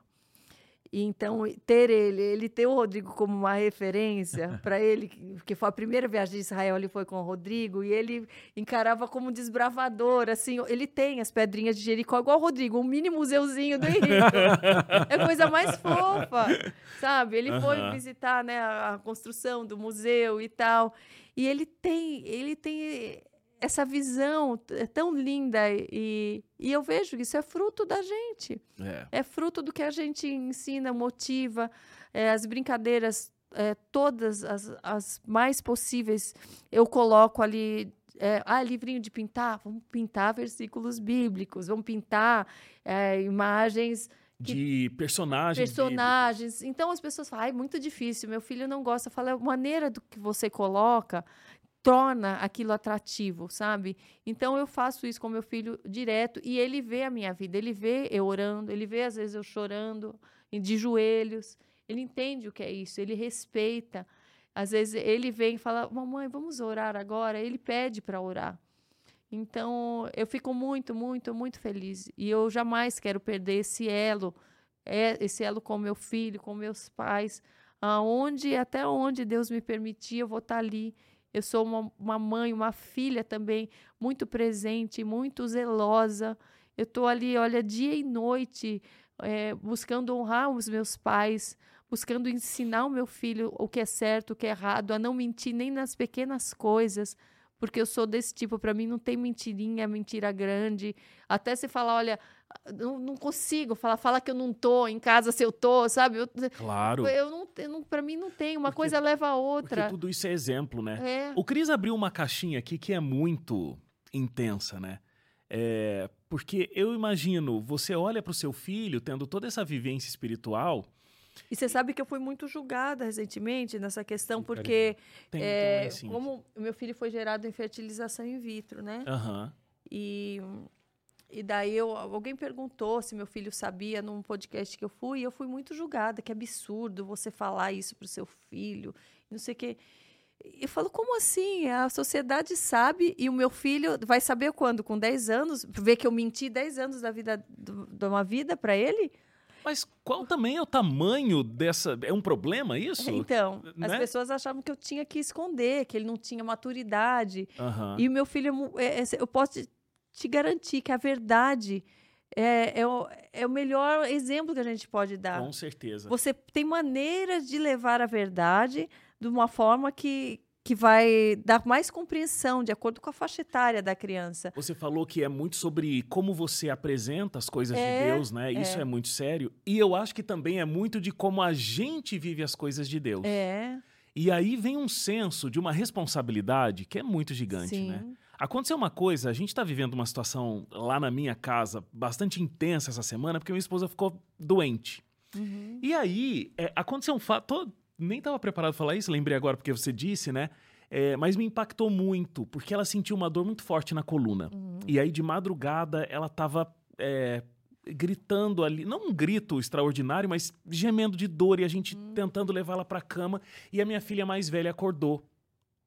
E aí ela viu aquela cena e eu passei na cozinha para buscar um remédio, voltei, passei pelo quarto dela. Eu, filha, volta a dormir, tá tudo bem com a mamãe, tá? Eu tô cuidando aqui. Ela falou: "Não, papai, enquanto você, eu vi que você foi buscar o remédio, mas eu tô aqui orando para ela que melhorar". lindo. Tinha. Ah, É, olha. Eu não tinha orado ainda. Ah, então. Entendeu? Eu já tava foi te- fazer o que. eu tava Tava- resolvendo o circunstancial, mas ela sabe que oração, ela sabe o lugar da oração. É, a entender o processo, É. Wagner. Em você. É. Exatamente. Então, assim, a gente tem uma responsabilidade tão grande também é, na formação desses futuros cidadãos do céu, né? é. Exatamente. Então, e eu vi o brilho no teu olho quando você falou do teu filho, eu fico pensando que talvez na sua cabeça, né, na cabeça do Cris, movimente assim. Se eu não tivesse feito essa guinada na minha vida, O que seria? o que seria dele também, né? nossa, nossa, nossa. É. É o Senhor livra, o Senhor também tem isso, ele protege e ele e eu penso muito, eu falo, ainda bem que que foi agora, sabe que ele ainda é pequeno, os danos poderiam ser muito maiores, poderia ter danos irreversíveis na cabecinha dele, pela vivência dele, e agora eu tendo a presença de Deus e o direcionamento de Deus é muito é um alívio. É um alívio e é uma força diferente que a gente tem, uma confiança mesmo De não estar sozinha de não nisso. estar sozinho, de estar tendo né, um respaldo e por isso que e, e- e, e uma motivação a mais para permanecer dependente de Deus. Eu sou Uhum. dependente de Deus. Eu era o tipo que levantava a bandeira, sou uma mulher independente. Hoje eu amo ser dependente. Eu dependo todo dia, eu amo depender. O meu livre-arbítrio eu já risquei, assim, eu falo, "Tó- toma tudo aí, decide por mim, ou me ensina a decidir, porque eu, eu, eu tenho. Não vou falar medo, porque medo é, é muito forte, mas eu, eu vou lidar com os meus medos dessa forma. Eu entrego os meus medos na confiança de que Ele está comigo. Todo dia eu declaro: eu não temerei, porque Ele está comigo. Quando vem o medo, esse receio de falhar, esse receio de. Eu, eu, eu quero tanto obedecer que às vezes eu tenho o receio de de não estar compreendendo a mensagem certa. E daí eu não, não tomo atitude. Eu falo assim, eu não entendi, então vou ficar parada. Sabe como é a compreensão sobre isso? De livre-arbítrio e tal. Uhum. Eu tinha. Porque Deus, ele, ele morreu para garantir isso, né? Que Ele Uhum. não duela com o caráter dele. Uhum. Aí o que, que eu entendo? Há uns seis meses atrás eu tive isso, né? Deus fala assim, eu, ele falou, Deus falou assim, eu vou agir na tua vida e você não vai fazer nada. Para um ansioso, ele É, então, eu também eu um sou, ano e meio. eu sou, sou É. realizadora, eu quero, eu só quero assim, se ele Sim. te falasse, vai aqui, eu Sim. vou, eu ia indo. Claro. Ó, Só que aí Então são- só tem gente ansiosa É, nesse estúdio Então. aqui hoje. Só que um ano e meio lutando contra isso. São várias reformas que a gente vai fazendo e nunca É, para. é. Porque a gente não somos perfeitos. Se você está achando que vai achar a perfeição, não é isso. Cristianismo é santificação, É. processo. E essa questão da vontade, Deus me revelou o seguinte, ó. Nessa, nessa situação, ele já tinha falado para mim, não vai. Não vai porque você vai deixar um filho no deserto. Só que eu tenho livre-arbítrio para ir. Eu tenho. Só que eu consultei. É. Eu consultei o quê? A onisciência de Deus. Sim. Aí eu, faltando dois dias para acontecer, eu disse: agora essa porta tá escancarada, não vai fechar. Pai, eu, eu, eu digo para eles assim: eu não consigo nem amarrar meus cadastros sem a direção dele. Ele não ia fechar. Aí, aí o que acontece? É o nosso livre-arbítrio É. consultando a onisciência. É. Eu digo, pai, se for para fechar então, se não for da tua vontade, que feche. Aí eu acabei deixando um filho no deserto há uns 5, 6 meses atrás. Porque, ah, Cris, então. fe- Não, porque eu consultei o tribunal, porque dentro do tribunal tem o quê? Uhum. A, a vontade do Cris lá.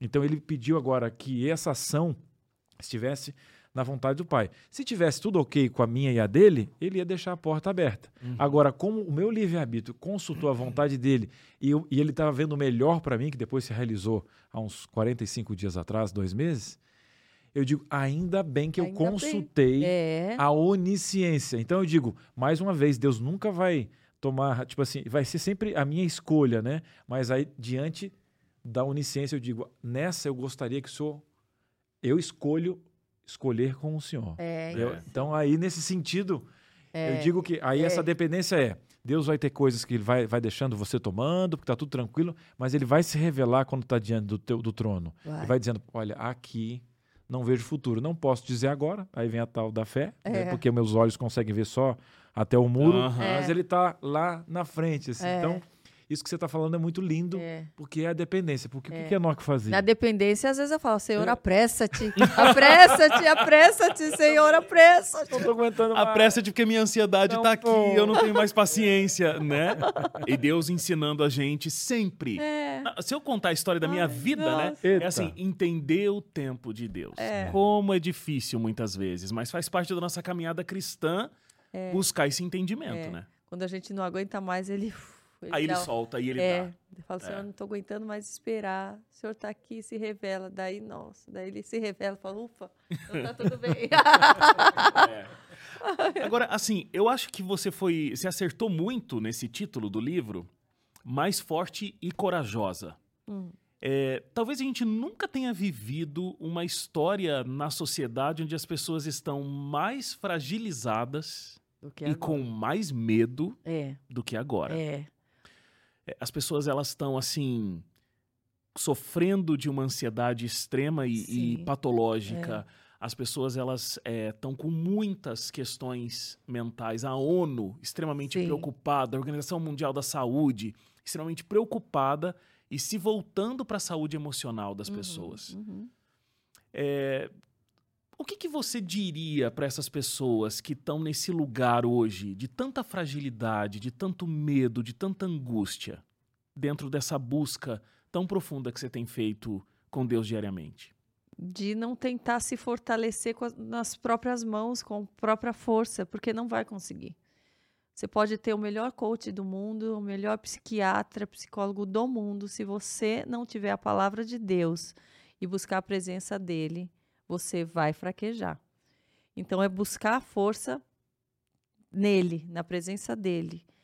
Buscar a coragem onde? No conhecimento da palavra. E, e a palavra, o conhecimento da palavra e essa intimidade diária que vai fazer a gente permanecer. Porque a permanência é o mais difícil. Muitos, quantos tiveram um, um testemunho de uma conversão, de um encontro com Deus e caíram.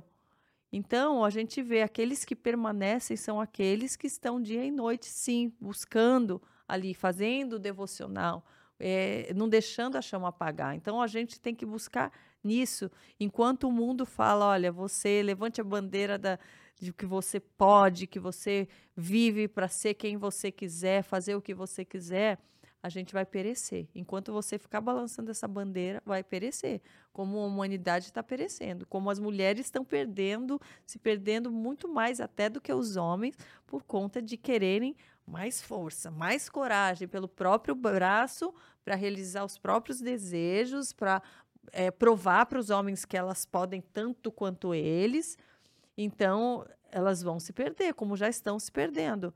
São mulheres extremamente frágeis por dentro, que estão ali é, vulneráveis, achando que estão super fortes, né? E vão colher o quê? Vão colher decepção, vai colher depressão, vai colher ansiedade, vai, vai ter que viver uma vida à base de remédio, de droga, de bebida, enganando-se a si mesmo. Então, não, eu acho que está é, tá na hora de- dessas pessoas buscarem, dar, dar crédito para Deus. Eu falo que tem que for para fazer um teste, porque o Senhor ele quer falar, "Vem- provar e veja, prova.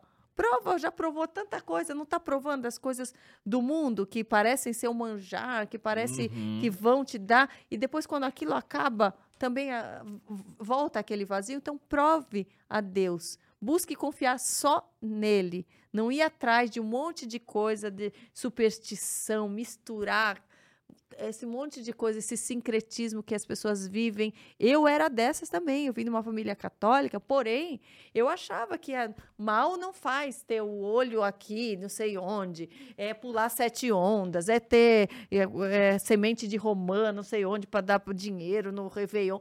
Eu era essa. E eu, quando eu li na palavra, e eu achava, ah, mal não faz. Não tem aquele filme Fé demais, não cheira bem? Porque eu tinha fé em um monte de coisas.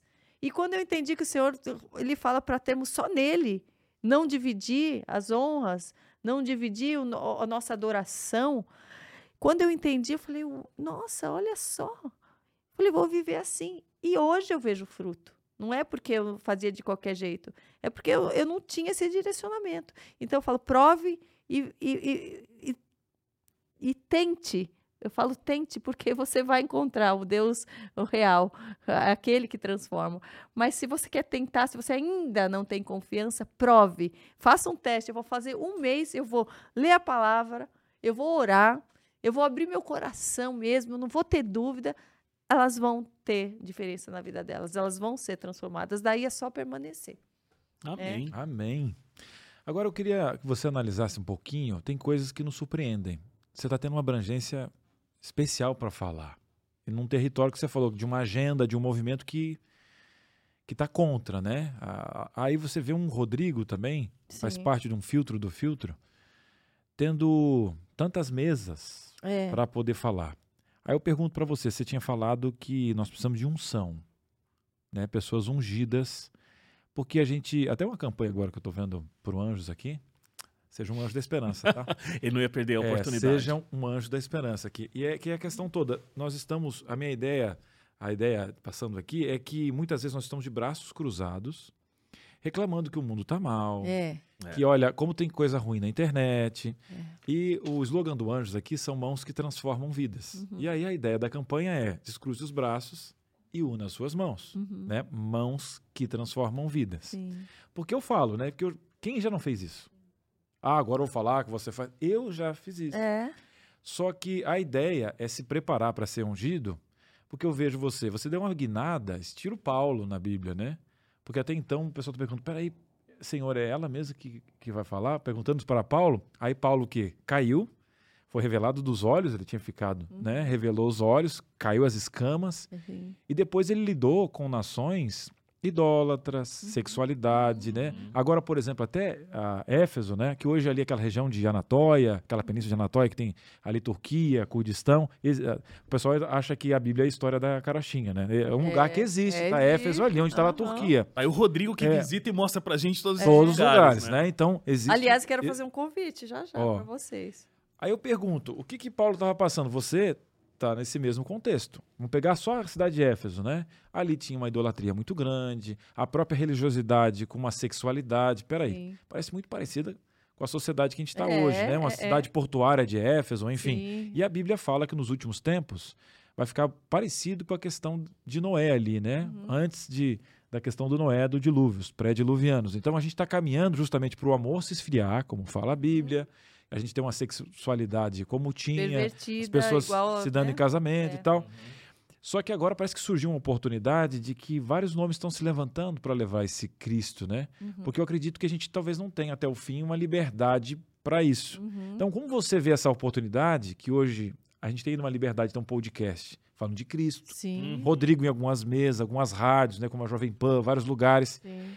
Cristo está tendo um púlpito, porque ele não está na moda na sociedade. É, ele é. não está na moda, só que ainda, ainda somos livres. Como é que você vê esse momento, essa oportunidade é. de. É uma oportunidade é, da gente abraçar, abraçar isso. enquanto há tempo. Enquanto é tempo, enquanto é tempo. Eu tenho essa noção de urgência. Eu tenho. E eu falo, não é por mim, não é para eu ter engajamento, é para que as pessoas sejam libertas mesmo, porque elas vivam mais leves, para que elas tenham noção de propósito tudo, em tudo, em tudo o que o que eu me proponho a fazer profissionalmente, eu falo, eu dou um jeito de levar a palavra, eu dou um jeito, eu tenho criado conteúdos por essa sede de levar até aqueles que não são salvos, assim como né, o próprio Jesus falou, né, no, no, quando ele falou que ele era o pão da vida e que ele deseja que todos sejam salvos, eu também desejo. Antes, quando eu olhava para o mundo artístico e e só tinha um olhar de julgamento, hoje, ao invés de falar mal, eu busco orar. Eu oro por eles. Eu desejo do fundo do meu coração que eles encontrem. Não é porque eu sou maior que eles, porque eu estou melhor. Não, é porque Deus vai fazê-los ter mais alegria, ter mais paz. Eles vão ter sentido de propósito. Então eu busco em tudo, sabe? O, o livro é para isso. O livro não é para me engrandecer, não é para eu ter dinheiro é para aquelas pessoas que têm curiosidade é, de ver o que, que foi minha vida, o que, que eu tenho para falar, para que elas leiam e sejam transformadas. É para aquelas pessoas que às vezes queriam estar mais próximas de mim e não estão, terem uma maneira de, de conhecer a palavra de Deus. Aqueles que não jamais comprariam uma Bíblia vão ver versículos aqui, vão ver o, os discípulos, vão ver a Cristo e vão se interessar, porque é viva, a palavra é viva. Então, nós somos atraídos para ela. Então, eu vejo uma grande oportunidade em tudo que eu faço, sabe? É no podcast, no Mais Forte Podcast, é no livro. Eu agora recém lancei o meu documentário Karine em Israel, Caminhando pela Bíblia. Que legal! É, 40 episódios, então, onde as pessoas vão também conhecer a palavra de Deus. Está no teu canal, Karina? No meu canal. Você está lançando por por episódio? Por episódio, um por semana. Um por semana, todos os sábados. Que legal! E foi algo que Deus colocou no meu coração. Desde que eu fui para Israel, eu tive um, um, um amor tão grande para aquele lugar que eu já fui embora da primeira vez com desejo de voltar. Assim, e até hoje eu sinto isso, e meu filho também. E, e eu, no final do ano passado, eu orando a Deus, falei: Senhor, eu, eu já vou estar com o podcast eu já estou falando né, do Senhor nas redes sociais, mas eu quero mais, eu quero servir mais, eu tenho um desejo de servir mais, mais, mais. São tantas ideias que me vêm à mente, assim, sabe? E eu peço, Senhor, só me, me bota uma ordem, organiza a minha, minha cabeça, minha uhum. agenda de coisas e o que, que é mais importante agora. Mas eu tenho muitos planos ainda para realizar de fazer longa-metragem, de. Nossa, e tanta coisa que eu posso te dar uma lista de uhum. coisas que o Senhor já tem colocado e o que eu vou realizar. Eu já vejo lá na frente, sabe? E o documentário foi também numa noite em que eu estava. É, eu tinha recém feito uma cirurgia e eu passei a noite em oração, assim, eu falei, Senhor, eu quero algo mais para te servir para o ano que vem. Eu quero um plano do Senhor para o ano que vem. E ele me mostrou claramente o que era para fazer. E era, ele falou: Eu quero que as pessoas conheçam Israel. E mostrou como eu deveria gravar, como deveria fazer, como eram as imagens. E agora eu vendo isso sendo né, levado às pessoas, eu vejo como é bom a gente viver os sonhos de Deus, porque os nossos muitas vezes não vai levar, falar onde a gente acha que vai. Então eu entrego todos para Ele e Ele tem me dado tantos outros e eu estou completamente feliz de poder realizar e vou levar muito mais ainda. Nossa, que. E eu acho que isso tudo, essas ideias, elas vêm do céu, com certeza. Com certeza. O Espírito Santo traz né, essa, essa iluminação. Mas tem a ver muito também com o ponto que você trouxe aqui em algum momento, que é o que, que a gente alimenta né, as janelas da nossa alma. É.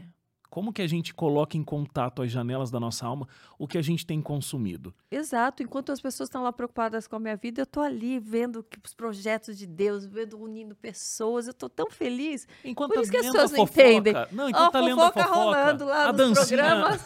E eu, e eu feliz, ligando é. para um para outro. Uau, tá ficando incrível esse trailer, não sei o que. Nossa, já fazendo a mala para a próxima viagem de Israel, vendo o que, que eu vou preparar para a caravana, já pensando na caravana do ano que vem.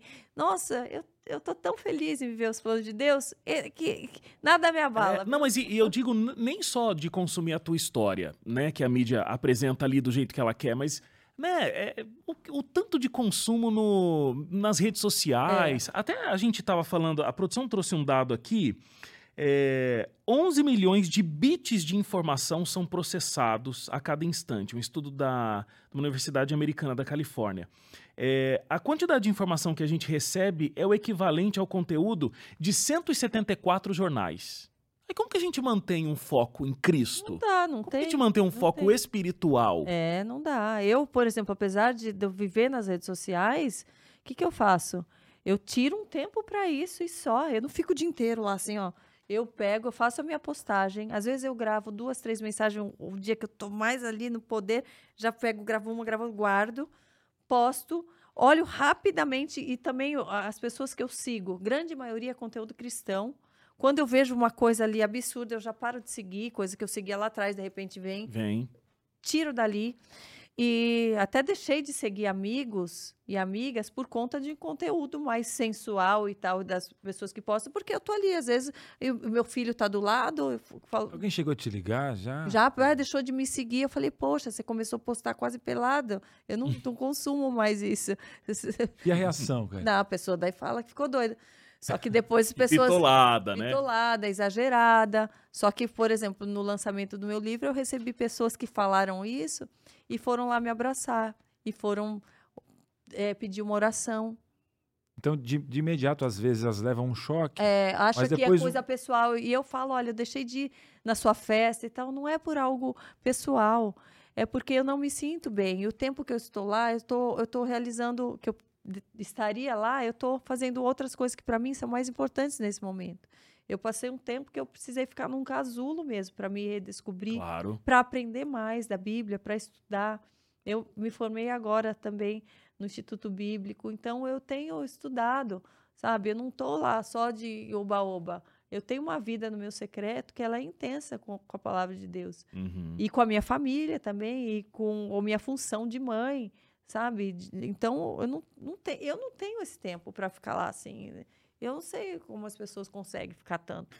É, porque elas, né, não estão. E de repente, por isso que a gente tá vivendo esse período tão trágico do- das emoções e tudo mais. Porque É. as pessoas estão colocando o foco num lugar muito diferente. É, elas né? se comparam demais, começam a Também. comparar com a vida dos outros, daí você vê o outro viajando não sei onde, daí você acha que sua vida tá uma porcaria, daí você começa a falar que aquela pessoa é ruim, só de tanta inveja de que aquela pessoa aparentemente está melhor. Isso, o nossa, é, é uma perdição. É. As pessoas não sabem mais é, nem é, falar algo positivo para aquelas pessoas que estão sendo vitoriosas. Eu- elas têm muito mais né, disposição para falar o que está mal ou para fazer uma crítica do que para dar um parabéns para alguém, do que para Uhum. falar, uau, que incrível, você conquistou isso. As pessoas têm uma dificuldade de reconhecer a conquista dos outros. Tem uma dificuldade imensa, é uma inveja absurda que está se criando na humanidade por conta da comparação nas redes sociais. Elas estão se destruindo e com tanta inveja e comparando a vida dos outros que elas mesmas não vivem a própria vida. É, vai Vive a ilusão da vida do outro, vai É. criando uma raiva daqueles que estão conquistando. Ai, mas você só é assim porque você tem tudo. Ué, elas, elas próprias não conquistam nada de tanto que elas demonizam aqueles que conquistam. Elas não percebem. Enquanto você celebra a conquista do outro, a vitória do outro, você está trazendo à existência na sua vida isso também. Uhum. Mas não, as pessoas estão se perdendo. É uma tristeza isso. Eu queria pegar carona no que você fala, porque a- a- às vezes as pessoas que talvez não, não conheçam a Cristo ou a palavra, elas perguntam, mas espera aí, eu não posso adquirir? Né? E eu lembro que quando eu procurei, eu, eu fiz um sermão chamado O Segredo da Felicidade, né? E eu, eu pensei assim, a gente, todo mundo tem um vazio, né? E nós temos secularmente a felicidade que é colocada por aí, é intensidade e quantidade, ou seja, é um, é dois carros, é três carros, é quatro carros. É, não, Ou a intensidade, cessa, ou a né? intensidade, uma mulher, duas mulheres, três mulheres. E aí, na verdade, a narrativa constrói que às vezes eu tendo cinco mulheres, é o ó. Mas se você parar para pensar, um animal irracional, como um cachorro, faz isso na esquina. Uhum. Só que a narrativa constrói como algo bom. É. E a Bíblia, às vezes nós, como cristãos, nos encolhemos, porque a narrativa é tão forte, É. por quando você não sabe quem você é. Porque a É. ideia de Deus é te dar a tua identidade. Aí eu pergunto para você, é, a diferença de uma casa e de um lar. Uhum. Deus quer que você tenha uma casa, mas quer que você tenha um lar primeiro. Uhum. Ah, Deus, ele na, na tua vida, eh, como está- Deus colocou as coisas e as pessoas, porque Deus quer que você construa, que você se forme, que seu filho vá Uhum. bem, tá tudo tranquilo.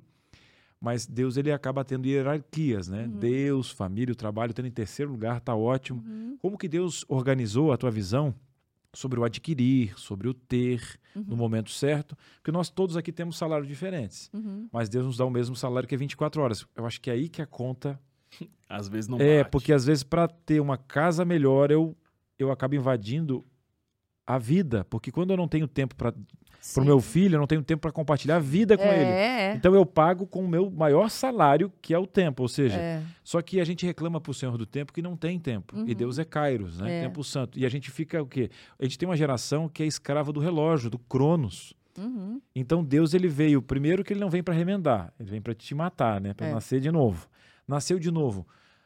Não é do nada que a gente vai dizer assim, eu mudei minha vida, agora já sei tudo. Não, é uma construção. É, é organizar essas Isso. prioridades. E eu pergunto para você, como é que agora é o ter? Como é que é o relógio na tua Uhum. vida? Você muito falou sobre família. Uhum. Parece que Deus vai organizando. A Sim. Bíblia veio para organizar a vida. Sim. Como é que está essa organização na sua vida? Então, eu, é, eu vivo pelas minhas prioridades hoje em dia. Eu não me deixo levar por uma série de propostas. Eu poderia estar pregando em todas as igrejas do Brasil três vezes por dia, porque é dia e noite que tem pessoas pedindo para levar a palavra, para dar o testemunho aqui e ali. E não que eu não desejo, e não que eu não gostaria, eu gostaria, mas eu sou uma.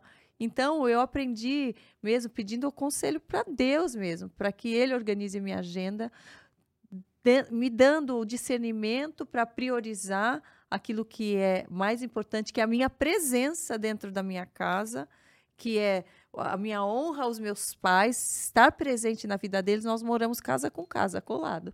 Então, a- abriu a porta, sai de uma, entra na outra. A gente tem esse privilégio de estarmos juntos. Né? É, Eu sou filha única agora. A gente, eu perdi um irmão, meus pais perderam um filho. Então, eu sou. Eu e meu filho somos uma razão a, a mais para a vida deles, uma alegria a mais. E eles também para nós. Então, eu organizo de forma a estar o maior tempo possível com eles. Eu faço muito trabalho da minha própria casa, de, de publicidade. E o podcast que eu gravo, eu vou, volto. Por exemplo, hoje, eu deixei meu filho na escola, organizei o tempo de maneira para deixá-lo na escola. Meu pai vai buscar ele na escola. Daqui a pouco eu estou lá com ele de novo, vou levar na aula de tênis. Eu organizo, eu sou muito presente. Então, eu acho muito importante. E peço a Deus mesmo, todo o tempo me dá discernimento para o que eu tirar da agenda que não vai fazer falta para o teu direcionamento e o que eu colocar que venha a, a, a fazer com que eu não deixe de lado coisas prioritárias, né? Uhum. Então, ele dá esse discernimento. E quando a gente vai vendo que está ficando sem ar, tá daí é na hora de o Espírito Santo falando, opa, diminui o ritmo aqui, sabe? Então, e quando eu preciso de, de, de apoio, né, eu nunca deixo é, que essa minha vontade de, de prosperar, mesmo nas coisas de Deus, faça com que eu perca a direção. Eu busco apoio de outras pessoas para estar me ajudando, a equipe está se tornando maior, hoje em dia tem mais gente trabalhando numa coisa, em outra, para a gente somar mais. E, e para, eu falo, para até a unção. A unção não, não é assim, você não recebe assim. Você tem que ter tempo. Então, eu, eu oro de madrugada, eu acordo três da manhã para orar. Eu, eu leio a palavra de manhã, agora vindo no carro, vim lendo. Então, eu, eu, não, eu não. Como que eu falo? Não negocio essas coisas. Não São negocio. coisas fundamentais. O restante, eu falo. Senhor, me dá energia. Agora que eu fiz o principal, agora me dá energia para eu fazer o resto. que eu vou. Se eu acordo sem fôlego, eu falo, Senhor, me dá fôlego, me dá ânimo. Eu queria Se eu tô cansado, Eu queria- eu todos queria- queremos é, aqui queria- Karina trabalhando Karina com a gente. eu sou, eu sou gente que faz, É mas aí. eu não deixo de fazer o principal. Que é tá unida à É. fonte de onde vem essa verdadeira É. força, né? É. Chegou aquele momento muito triste da gente dizer adeus. E, Esse- depo- e de comer os amendoins Não, depois. eu que nem fa- comi Deixa eu hoje. falar, gente, porque eu falei que esse amendoim, olha, é uma tentação que eles colocam aqui, que eu gosto de amendoim. E daí eu não quero ficar falando e comendo, que eu não sei que horas vem uma, uma pergunta aqui para eu falar. É Mas eu- a hora que acabar, eu vou comer esse amendoim. É o que eu faço todas as semanas, comendo e falando. Aprendi a etiqueta aqui com a Olha, Karina porque hoje. eu falei hoje, você ficou aí, você, eu fa- você falou, Ei, não, eu, eu fiquei não aqui, pegou ó. nenhum. Pois é. Poxa. Daqui a pouco a gente come no final mesmo. Mas, Karina, muito obrigado. Inclusive, você falando de como Obrigada você a prioriza, escolhe a- as coisas. Muito obrigado por ter priorizado, escolhido estar aqui com a gente na Novo Tempo. Obrigada, obrigada. Eu escolhi porque vocês realmente são um canal sério. Vocês têm um ministério muito sério que eu passei a, a conhecer ainda mais de perto po- pelo Rodrigo, que me Uhum. apresentou, que me levou até a igreja. Eu sou uma pessoa que eu, eu também guardo sábado. Eu, eu sou uma pessoa que admiro demais a- a- tudo que vocês carregam, porque eu vejo os frutos disso. Uhum. Então, nós somos irmãos e eu Amém. agradeço estar entre irmãos, é sempre uma alegria.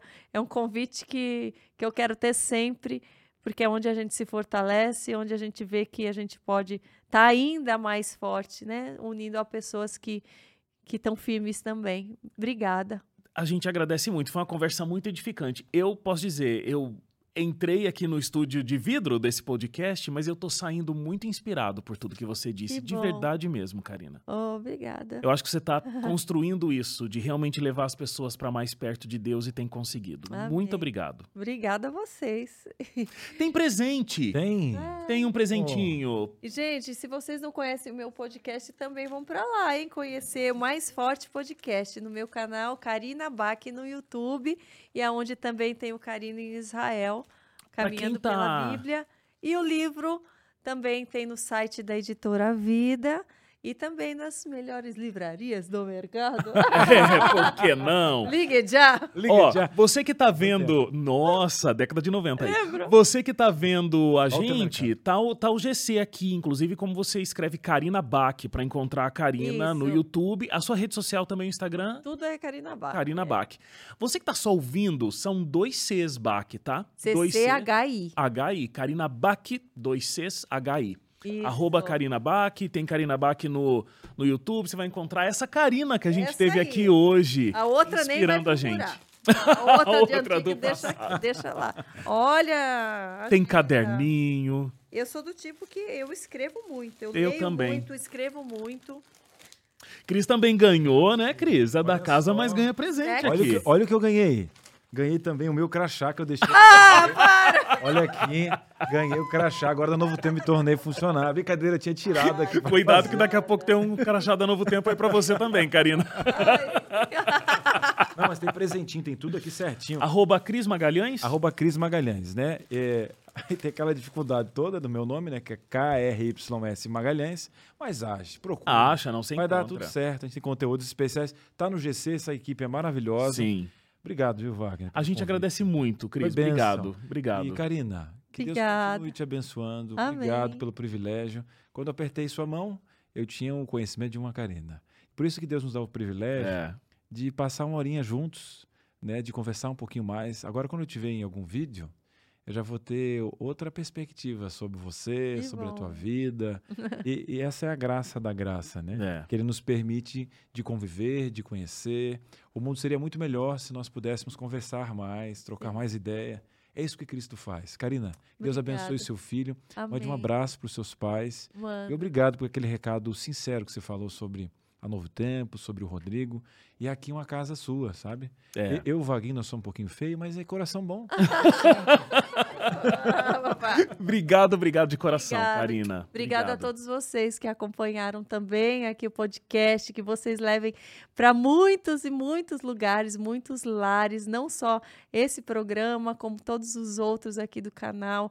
Que você que acha que não consegue fazer nada, que você que ainda está achando que você é tão pequeno e que a gente que está aqui é maior do que você saiba que um testemunho que você dê, uma palavra que você leve, você pode impactar muitas e muitas vidas mais. Amém. Então não deixe de fazer aquilo que o Senhor te convida a fazer hoje. Se você ainda não tem essa proximidade com o Criador, busque conhecê-lo e eu tenho certeza que ele jamais vai te deixar sair desse encontro como você entrou. Você vai sair muito melhor, com mais vida, com mais paz, com mais alegria. Daí é só prosseguir, tá bom? Muito obrigada por nos ouvirem e até o próximo podcast. É, Ah, muito bem. Lá no canal da Karina ou ela aqui de Isso! novo.